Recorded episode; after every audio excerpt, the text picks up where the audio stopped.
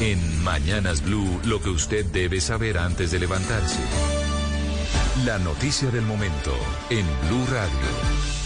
4 de la mañana, 43 minutos. Atención, está confirmando a esta hora el ejército que hay por lo menos tres militares muertos como consecuencia de un ataque que ocurrió en las últimas horas en el departamento de Antioquia. Camila. Es un comunicado, Eduardo, que acaba de emitir la séptima división del ejército que tiene jurisdicción en Antioquia, Córdoba y Chocó. Ocurre en el corregimiento Nutibara ataque en las tropas que se estaban desplazando.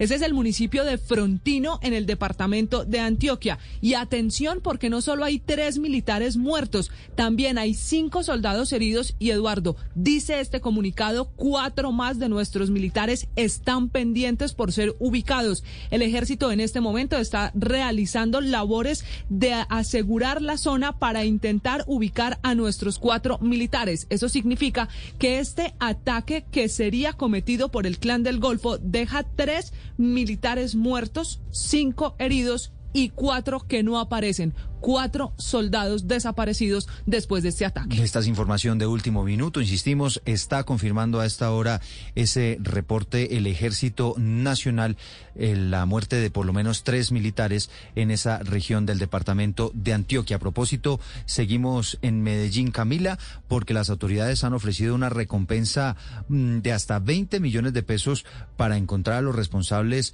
de ese terrible homicidio que ocurrió en las últimas horas del exalcalde del municipio de Briseño. Son 20 millones de pesos los que está ofreciendo la gobernación del departamento de Antioquia para dar con los responsables de ese homicidio en la zona después de un consejo de seguridad. Se tiene pistas que apuntan a disidencias de las FARC como responsables del crimen. Valentina Herrera.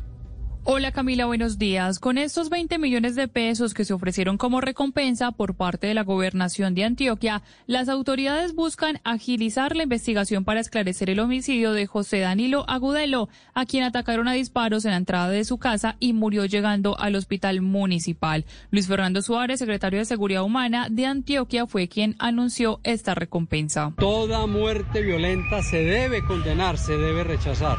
Estamos en contacto permanente con el Departamento de Policía Antioquia para esclarecer este homicidio, para que este homicidio no quede impune. José Danilo Agudelo fue alcalde entre 2016 y 2019 y pretendía lanzarse en las próximas elecciones. Por esto y ante lo sucedido, Abelardo Escudero, secretario de Gobierno de Briseño, indicó que fue reforzada la seguridad de la familia. También garantizarle como a la familia del fallecido condiciones mínimas de seguridad para que la tragedia no puede ser más amplia. Por ahora no se tiene ninguna hipótesis de quién estaría detrás de este homicidio, que es el segundo que se comete en Briseño durante este 2022.